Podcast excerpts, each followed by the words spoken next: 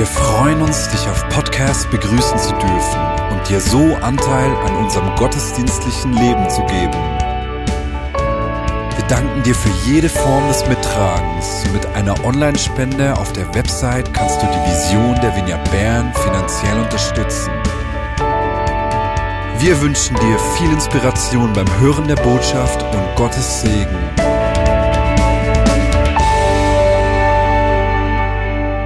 Ich habe mich in dieser Woche mit dem Thema Rassismus auseinandergesetzt. Wir sind äh, in Bern äh, in der Antirassismuswoche und ich habe einige Bücher dazu gelesen und ich muss ganz ehrlich sagen, dass ich an einigen Punkten richtig schockiert war, äh, wie stark Rassismus in unserer Kultur immer noch verbreitet ist. Beim Lesen vom Buch Exit Racism, ich, man kann das gerne auch einblenden, wechselten sich bei mir Gefühle von ungläubigem Staunen bis zum Gefühl von Betroffenheit und auch überführt sein. Und ich möchte heute in dieser Predigt auch auf das Thema Rassismus eingehen. Und ich werde im Verlauf der Predigt darauf zurückkommen. Äh, aber wir starten mit einem anderen Predigtext und ihr werdet dann sehen, wie das verbunden ist. Wir starten mit dem Text in Matthäus 16, Verse 21 bis 25. Du darfst gerne deine Bibel hervornehmen.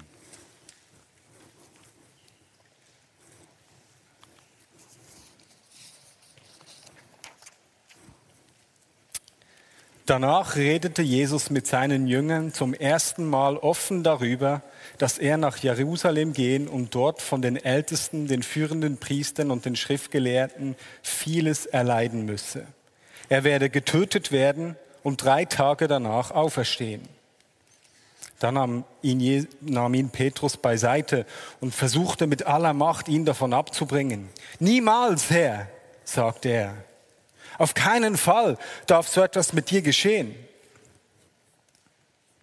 Aber Jesus wandte sich um und sagte zu Petrus, Geh weg von mir, Satan. Du willst mich zu Fall bringen. Wie du denkst, kommt nicht von Gott, sondern ist menschlich. Dann sagte Jesus zu seinen Jüngern, wenn jemand mein Jünger sein will, muss er sich selbst verleugnen, sein Kreuz auf sich nehmen und mir nachfolgen. Denn wer sein Leben retten will, wird es verlieren. Wer aber sein Leben um meinetwillen verliert, wird es finden. Was geschieht hier in diesem Text? Wir lesen, dass Jesus zum ersten Mal ankündigt, dass er leiden und sterben muss. Petrus will ihn von diesem, von diesem Weg abhalten. Er nimmt ihn zur Seite und versucht ihn zu beeinflussen, dass er das nicht, dass er diesen Weg nicht gehen soll. Und Jesus reagiert dort sehr stark. Weiche von mir, Satan, in den alten Übersetzungen, die wir vielleicht noch in den Ohren haben. Wie du denkst, Petrus, das ist nicht von Gott, das hat dir nicht Gott eingegeben. Du denkst menschlich, du denkst in der Logik dieser Welt. Jesus selbst ist sich hier der Leidensdimension seiner messianischen Berufung durchaus bewusst und er flüchtet nicht von ihr, obwohl er sich sehr wohl davon, davor fürchtete. Äh, etwas später lesen wir, wie er Gott bittet und fleht. Sogar im Lukas-Evangelium ist die Rede davon, dass er bis zu äh, Blut geschwitzt hat, um zu bitten, dass dieser Kelch an ihm vorübergehen möge. Aber nicht mein Wille, sondern dein Wille geschehe, wird er später sagen. Er hat also dem Drang widerstanden, sein Recht zu erhalten. In den Aussagen von Petrus liegt also eine Versuchung, auf die Jesus selber nur allzu gerne eingetreten wäre. Was für Petrus nicht zusammenpasst, ist für Jesus eine schmerzliche Gewissheit, dass er als Sohn Gottes sterben soll, leiden und sterben soll und dass daran kein Weg vorbeiführt. Nun, was bedeutet das aus der Sicht Jesu nun für seine Jünger? Die Jünger waren wohl etwas überrascht über die Aussage, die Jesus gleich nachdem er äh, angekündigt hat, dass er leiden werde, über die Aussage, die er da macht. Interessant. Er bringt nämlich den Weg, den er zu gehen hat, als Vorbild für die Jünger ins Spiel. Wer sein Jünger sein wolle, müsse sich selbst verleugnen, sein Kreuz auf sich nehmen und ihm nachfolgen. Und das klingt ja schon mal sehr krass. Aber was konnte dies für seine Jünger bedeuten? Das Kreuztragen war unmissverständlich klar, was damit gemeint war. Das Kreuz war ein Folterinstrument, Folter bis zum Tod. Und oft wurden die zum Tode Verurteilten auch gezwungen, ihr Kreuz bis an die Stätte ihrer Hinrichtung zu tragen, wie eben auch bei Jesus. Und genau diesen Weg sollten sie ihm nachfolgen müssen. Es gab damals noch nicht die Möglichkeit, die wir heute haben und vielleicht selber auch kennen, wenn wir über diese Texte nachdenken, dass man das irgendwie im übertragenen Sinn hätte deuten können. Das Kreuz war noch nicht das Bild für Errettung. Und ja, auch Selbstverleugnen, sich selbst verleugnen, war auch ein Thema. Jesus wollte selber nicht am Kreuz sterben, wie wir eben gesehen haben. Er verleugnete also auch seinen Impuls, diesen Kelch an sich vorübergehen zu lassen. Er verleugnete seine menschlichen Bedürfnisse er verzichtete auf die Gerechtigkeit, nicht als Unschuldiger umgebracht zu werden. Und genau dieser Weg, der aus der Sicht des Menschen, aus menschlicher Logik nur ein Weg des Verlusts des Lebens sein kann, genau diesen Weg sollen seine Jünger ihm nachfolgen. Wer sein Leben gewinnen will, wird es verlieren. Wer es um meinetwillen verliert, wird es gewinnen. Mit anderen Worten, wenn die Jünger Jesus nachfolgen wollen, wenn sie mit ihm Beziehung haben wollen, dann sollen sie ihm nicht nur im Dienst der Heilung, im Dienst der Befreiung und im Dienst der Verkündigung des Evangeliums folgen, wie er sie ja zu zweit ausgesandt hatte. Nein, sie sollen dazu bereit sein, mit ihrem Leben ihm nachzufolgen. Sie sollen bereit sein, nicht der menschlichen Logik und nicht den menschlichen Bedürfnissen entsprechen, die ihm zu folgen. Vielleicht erinnerten sich die Jünger an, an Predigten, die Jesus früher gehalten hat. Glücklich zu preisen die Armen, glücklich zu preisen die Weinenden, glücklich zu preisen die Hungernden und Verfolgten. Und im Lukas-Evangelium lesen wir im Zusammenhang mit der Bergpredigt auch, wehe, ihr Reichen, wehe, ihr Satten, wehe, ihr Lachenden und wehe, ihr, die ihr von den Menschen geliebt werdet. Eine andere Logik, in die Jesus seine Jünger einlädt, nachzufolgen. Paulus nimmt es auch auf, beispielsweise wenn er im Römerbrief davon spricht, dass wir nicht nach den Maßstäben dieser Welt leben sollen. Don't be conformed to this world, auf Englisch kennen das vielleicht einige, sondern dass wir eine neue Art zu denken lernen sollen. Be renewed through the transformation of your mind. Also im Reich Gottes gilt es eine andere Logik. Und die Jünger sollten bereit sein, nicht nach, nach den Maßstäben dieser Welt und nach ihren Bedürfnissen ihm zu folgen, sondern sie sollten bereit sein, auch auf sich selbst zu verzichten, auch ihre Bedürfnisse an gewissen Punkten äh, zu verneinen und ja, ihm auch bis in den Tod zu folgen.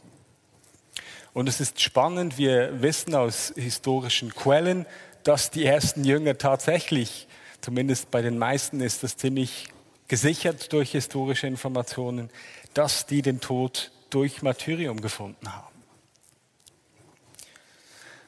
Klingt jetzt alles krass, was kann das für uns heute bedeuten? Also ich meine, es ist ja nicht so, dass wir, wenn wir Jesus nachfolgen, damit rechnen müssen, dass wir gekreuzigt oder irgendwie umgebracht werden und wir ähm, das Martyrium erleiden müssen, zumindest nicht in unserem Umfeld. Das heißt, Kreuz auf sich nehmen in dem Sinne, wie es damals stattgefunden hat und diesen Weg nachgehen, das ist für uns nicht unbedingt eine Realität. Es bleibt die Frage, sich selbst verleugnen. Ich habe mit Antonia, äh, meiner Frau, haben wir darüber diskutiert, wie ist dieser Begriff zu verstehen, wie kann man den gut äh, übersetzen oder eben die Bedeutung für, für heute rausschälen. Und wir waren dort uns ein, etwas uneinig. Und ich habe mich dann ähm, dem Kommentar, dem Matthäus-Kommentar von Uli Lutz. Das war ein bekannter Berner Neutestamentler. Ich habe dort nachgelesen und er selbst ähm, spricht davon, dass der Begriff der Selbstverleugnung in der Theologie der Moderne eigentlich ziemlich verschwunden ist, dass kaum jemand den noch einmal braucht. Und er will sich eben für den biblischen Sinn stark machen. Und das eine Zitat fand ich so schön, ich möchte das euch nicht vorenthalten. Er zitiert dort Bonhoeffer und äh, kommentiert dann das Zitat. Das kann man jetzt einblenden. Selbstverleugnung heißt nicht Selbstmord, weil auch hier noch der Eigenwille des Menschen sich durchsetzen kann. Selbstverleugnung heißt nur Christus kennen, nicht mehr sich selbst, nur noch ihn sehen, der vorangeht und nicht mehr den Weg, der uns zu schwer ist. Zitat von Bonhoeffer. Jetzt sein Kommentar. Diese bewusste Entscheidung für eine andere, nicht ich-orientierte Ausrichtung des Lebens ist für alle Evangelien fundamental. Es geht dabei nicht um die Praktizierung christlicher Gesetze oder asketische Selbstvervollkommnung sondern um eine alternative, nicht ich-orientierte Lebensform, die durch die Bindung an Jesus, das heißt in der Nachfolge und in der, und in der durch ihn entstandenen Gemeinschaft der Nachfolgenden überhaupt erst möglich wird. Wunderschön, oder? Also mir gefallen solche schönen Sätze. Für die Übersetzer tut es mir leid, das ist manchmal nicht so ganz einfach. Gemäß Uli Lutz geht es also um eine nicht ich-orientierte Lebensform. Die, die ich nicht, eine Lebensform, die nicht auf das Ich basiert, die aber ich auch nicht selber produzieren kann, sondern die nur aus der Beziehung und der Abhängigkeit mit Jesus entstehen kann. Und in Zusammenhang mit anderen Nachfolgern.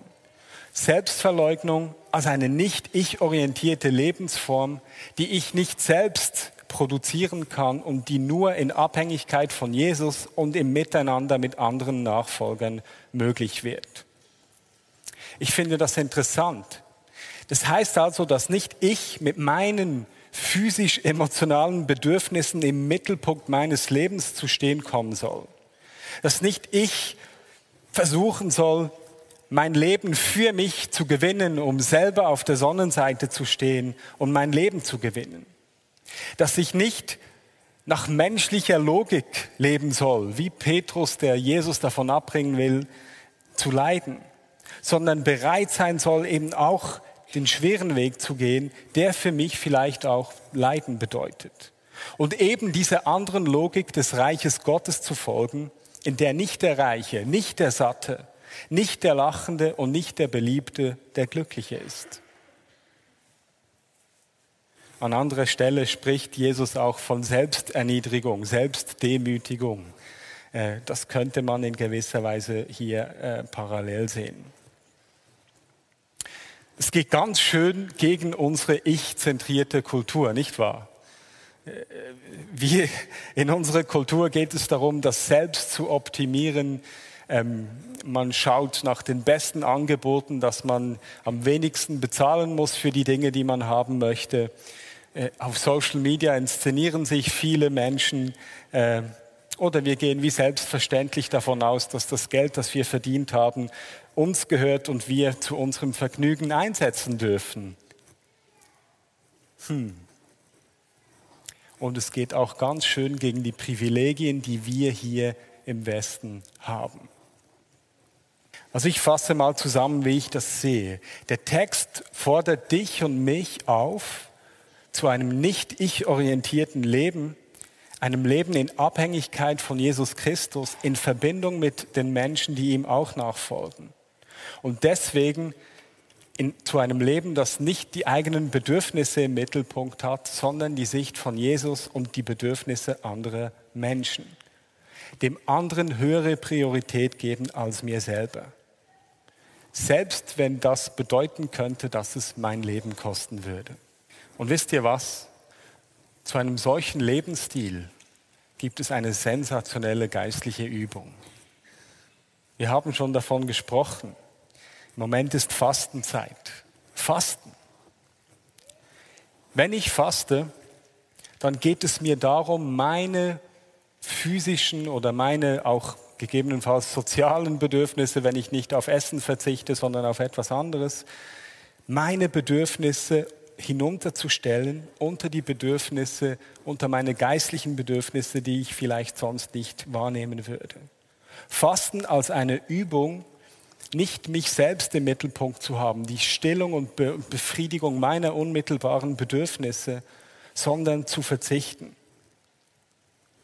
Das hilft mir, auch in anderen Bereichen meines Lebens, wo ich gerne der König von meinem Leben bin, auch verzichten zu können und auch nicht selber im Mittelpunkt stehen zu müssen, um meine Bedürfnisse zu befriedigen. Fasten als eine geistliche Übung zur Selbstverleugnung, zum nicht ich orientierten Leben. Im Moment fasten meine Frau und ich Süßes. Ähm, wir hatten am Montag hatten wir eine Begleitung, wir begleiten auch Ehepaare und die haben uns so richtig schöne Pralinen geschenkt. Und die Gäste, die dann am nächsten Tag gekommen sind, die haben sich gefreut, dass wir die weiterschenken durften. Verzichten. Ich faste aber auch jeden Donnerstag seit einiger Zeit, esse ich einfach nicht. Und auch dort geht es mir darum, regelmäßig regelmäßig mir selbst zu zeigen, hey, ich stehe nicht mit meinen physischen Bedürfnissen im Mittelpunkt. Nicht ich will für mich selbst leben, sondern ich will Kraft meines Willens mich vom Thron in meinem Leben immer wieder neu wegstoßen, um, um Platz zu machen für die Verbindung zu Jesus und die Orientierung am nächsten. Was mir vielleicht wichtig ist im Zusammenhang mit Selbstverleugnung ähm, und einem Lebensstil, der vielleicht sogar bis zum Umfallen äh, eben nachfolgt. Es geht mir hier nicht darum, dem Hamsterrad, in das wir allzu oft selbst reingeraten, irgendwie das irgendwie zu unterstützen oder irgendwie dem das Wort zu reden. Ich glaube, dass wir in unserer Kultur auch oft quasi Dingen nachrennen äh, und unsere eigenen Bedürfnisse verleugnen und dann äh, quasi, damit wir noch mehr haben können oder noch äh, kräftiger sind und irgendwie noch mehr oder noch bla bla bla, ihr kennt das vielleicht alle, und als Gegenreaktion dazu, zu diesem Trend in der Kultur, dass wir uns selbst beginnen auszubeuten, gibt es dann aber auch diese Auseinandersetzung mit dem gesunden Work-Life-Balance und wie man zu sich selbst schauen muss. Und ich glaube, diese, diese Gegenüberstellung, ich möchte weder dem einen noch dem anderen das Wort sprechen, sondern ich glaube, es geht darum, dass wir eben unsere Bedürfnisse ihm unterordnen, Christus unterordnen, aus der Verbindung zu ihm leben und dann auch ihm vertrauen, dass er zu uns schaut. Klammerbemerkung zu. Ja, so weit, so gut. Rassismus. Was hat das jetzt mit Rassismus zu tun? Magst du dich vielleicht gefragt haben? Ähm, ich finde es spannend. In unserer deutschsprachigen Kultur, sage ich jetzt mal, hat Rassismus einen sehr klaren Ort. Rassismus ist böse, ist schlecht, ist absolut zu verwerfen. Böse Menschen sind Rassisten, Nazis sind Rassisten, aber ich, ich bin sicher nicht, ich, ich bin ganz klar nicht rassistisch. Und wir sind sehr schnell und sehr klar, ich würde mal sagen, alle hier drin wären sehr klar, sehr schnell darin, sich abzugrenzen und zu sagen, nein, rassistisch bin ich ganz bestimmt gar nicht.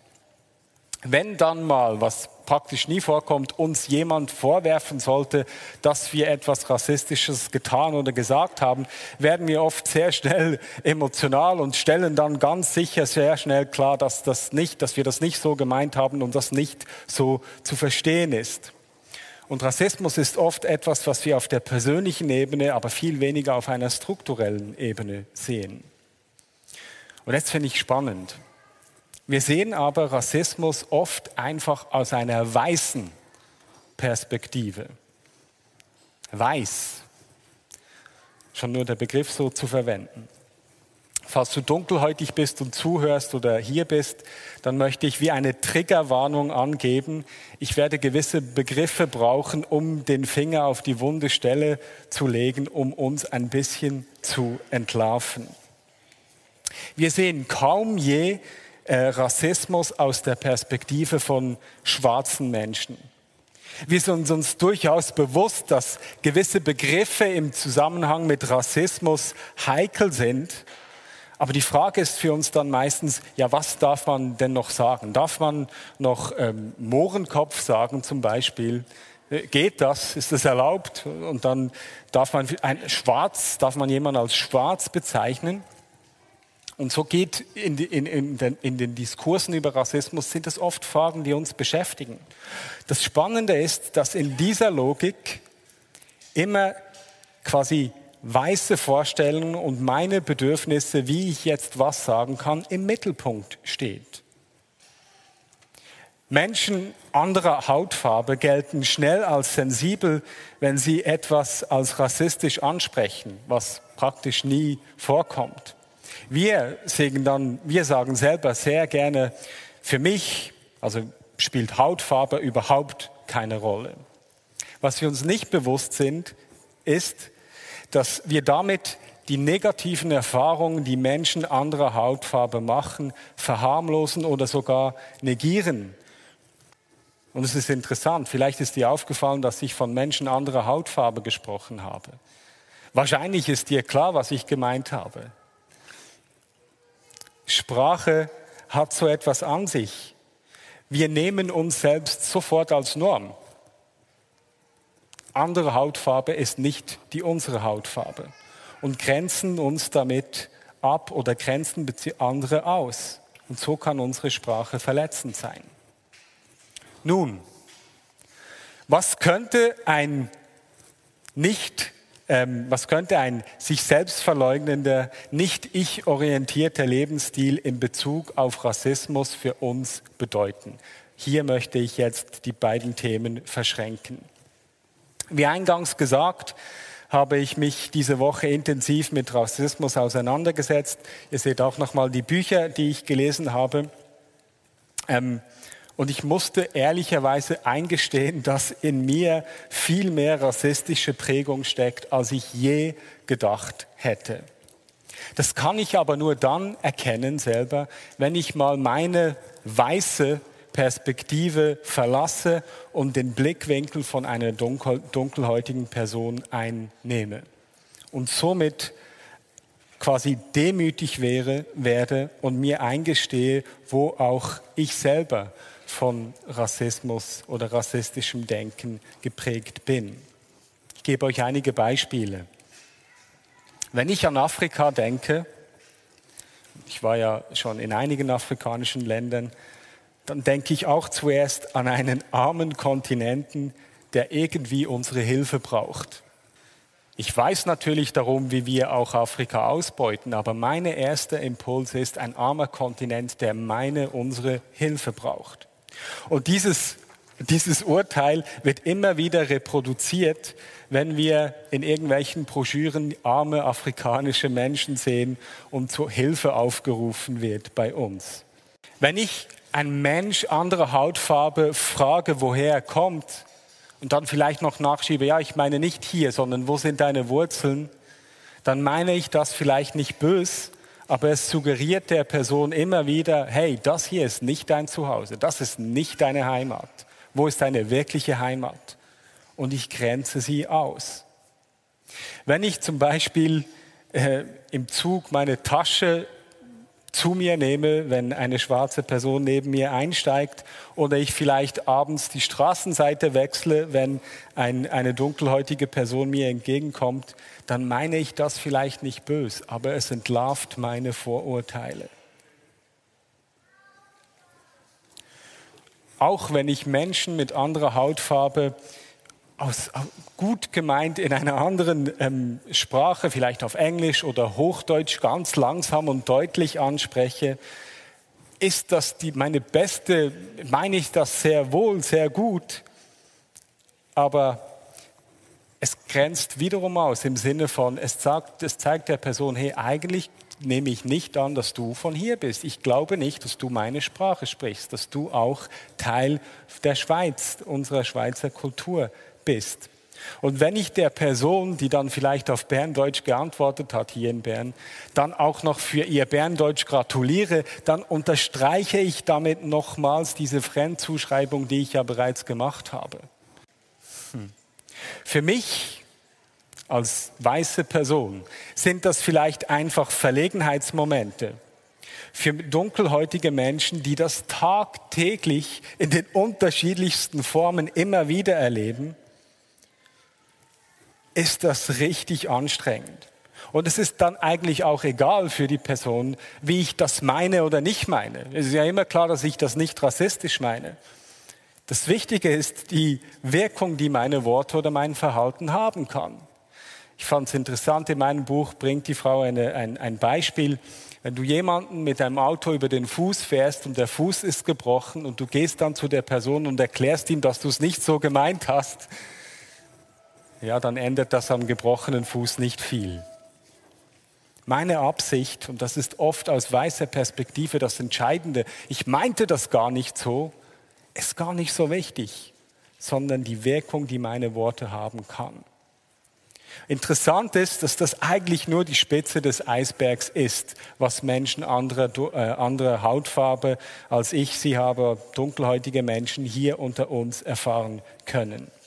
Ich musste mich zum Beispiel nie mit dem Vorurteil auseinandersetzen, dass Menschen meiner Hautfarbe weniger intelligent sind als Menschen anderer Hautfarbe, dass Menschen meiner Hautfarbe fauler sind als Menschen anderer Hautfarbe. Ich wurde nie aufgrund meiner Hautfarbe irgendwo nicht hineingelassen oder auf der Straße von einem Polizisten kontrolliert. Und ich musste mir auch nie darüber Gedanken machen. Für mich war es klar, dass ich sowohl in Schulbüchern wie auch in Filmen, allen möglichen ähm, kulturellen, äh, kulturellen Inhalten, dass dort immer Menschen meiner Hautfarbe vorhanden waren, positive Vorbilder. Und für mich war immer klar, ich bin auch gemeint, ich kann mich dort hineinversetzen. Und ich musste nie jemanden fragen, ob auch ich mit diesen positiven Beispielen gemeint sein könnte. Meine Reisen in verschiedenen afrikanischen Ländern haben mir geholfen, etwas von diesem Ausgrenzung, ähm, die Menschen erfahren und diesem Ausgestelltheit nachzuempfinden. Und während meine Erfahrungen gewisse Parallelen haben mit dem, was Menschen anderer Hautfarbe hier erfahren können, gibt es natürlich auch krasse Unterschiede. Ich habe selber äh, erfahren, wie Menschen einem als Hey Mundele, das heißt auf äh, Lingala, hey Weißer, wie Menschen mich aufgrund meiner Hautfarbe ansprechen. Ich habe erlebt, wie Menschen einem einfach anstarren können und das sehr unangenehm werden kann mit der Zeit. Wenn ich in Afrika bin und die Kinder mich faszinierend und interessant finden, ist es am Anfang schon irgendwie lustig, aber es wird dann auch irgendwann anstrengend. Und wenn sie dann mir in den Bart und in die Haare fassen, weil sie noch nie so weiche Haare gefühlt haben, dann geht es schon ziemlich ähm, in meine Intimsphäre. In Ouagadougou, wo ich vor kurzem war, äh, auf dem Markt mit Mama Natalie zusammen, ähm, hat mir äh, hat die Frau beim Marktstand erklärt, dass der viel zu hohe Preis für eine Seife sehr wohl ge gerechtfertigt sei, weil ja Le Blanc, avec Le Blanc, le Prix, mit dem, mit dem Weißen geht der Preis halt in die Höhe. Und so habe ich erfahren, wie es ist, wenn meine Hautfarbe darüber entscheidet, wie viel ich für ein Produkt bezahlen könnte. Wenn ich im Auto unterwegs bin, kann es vorkommen, dass sich wegen meiner Hautfarbe die Polizei anhält und uns kontrolliert. Das ist extrem anstrengend und ermüdend. Nun, wenn ich aber diese Erfahrungen in Afrika mache, ist es nicht zu vergleichen mit dem Rassismus, den Menschen dunkler Hautfarbe hier machen. Während nämlich mein Ausgestelltsein, die Vorurteile, die mir begegnen, ähm, eigentlich immer positiv sind, ist es bei anderen gerade umgekehrt. Ich als Weißer, mir wird unterstellt, dass ich reich bin, dass ich gebildet bin, und dass ich gut aussehend bin, weil ich mehr dem Schönheitsideal entspreche, das überall medial verbreitet wird. Für dunkelhäutige Menschen sind die Vorurteile meist durchwegs negativ. Und zum Zeigen, äh, ich fand es eindrücklich, wie, wie, wie man das nachempfinden kann. Es gibt das Doll Experiment, das ist ein Experiment, das in Amerika entwickelt wurde, mittlerweile weltweit gemacht wurde, wo sie ähm, eine schwarze und eine weiße Puppe Kindern zeigen und dann fragen nach Eigenschaften dieser Puppen. Sie fragen, welches ist die schöne, welches ist die liebe, welches ist die nette. Welches ist die böse, welches ist die schlechte und die hässliche Puppe. Und durchs Band ähm, zeigen sowohl hellhäutige wie auch dunkelhäutige Kinder, die eigentlich noch nicht jetzt groß irgendwie äh, was von Rassismus gehört haben, schreiben der weißen Puppe alle positiven Eigenschaften zu und der dunkelhäutigen Puppe alle negativen. Ich musste mich nie mit solchen Vorurteilen auseinandersetzen. Der größte Unterschied ist, wenn ich in Afrika bin und ausgestellt bin wegen meiner Hautfarbe und manchmal wirklich gerne einfach in der Masse verschwinden würde, dann kann ich das. Ich kann ins Flugzeug und komme zurück, weil ich bin meistens nur kurze Zeit da. Und gleich entspreche ich mit meiner Hautfarbe wieder der Norm und kann im Bus völlig unerkannt bleiben und Dinge für mich tun. Menschen mit dunkler Hautfarbe in der Schweiz können nicht einfach in ihr Land gehen, ähm, also in das Land gehen, das ihrer Hautfarbe in dem Sinne entsprechen würde. Sie bleiben hier und sie sind diesen ständigen ähm, Ausgrenzungen immer wieder ausgesetzt. Zum Schluss, als Nachfolger von Jesus wollen wir einen Lebensstil pflegen, der nicht ich-orientiert ist. Wir wollen bereit sein, in dem Sinne uns selbst zu verleugnen. Wir haben gehört, Fasten ist eine geeignete geistliche Übung, um dies einzuüben. In Bezug auf Rassismus kann das heißen, dass ich die Frage des Rassismus nicht mehr einfach nur aus meiner Perspektive anschaue, sondern dass ich mich der Thematik mal aus dem Blick von einer Person dunkler Hautfarbe annehme. Ich kann anerkennen, dass Rassismus tatsächlich auch heute noch ein Problem ist und ich selbst davon betroffen bin. Ich kann mich mit meinem eigenen Rassismus, meinen eigenen Vorteilen und auseinandersetzen und dem Impuls, mich gleich immer recht zu fertigen, widerstehen. Ich kann Menschen anderer Hautfarbe fragen und sie einladen, mich zu spiegeln, mein Verhalten, Dinge, die ich sage. Und ich kann, wo immer mir rassistisches Verhalten entgegenkommt, das sofort benennen und sofort dagegen aufstehen. Ich bin mir bewusst, vielleicht eine äh, mal etwas andere, schwere Predigt ist, aber ich möchte zum Schluss einfach beten. Und ich lade dich ein, dass du aufstehst dazu. Jesus, ich danke dir, dass dieser Lebensstil, der nicht ich orientiert ist, dass das nicht etwas ist, was ich selbst produzieren kann. Ich danke dir, Herr, dass ich nicht aus mir selbst ähm, ein, Leben zu leben, ein Leben zu leben versuchen muss, das irgendwie auf dich und auf andere orientiert ist, sondern dass ich das aus dieser Nähe zu dir machen darf. Und Jesus, ich danke dir, dass wir aus dieser Verbindung zu dir eben auch mal eine andere Perspektive einnehmen dürfen.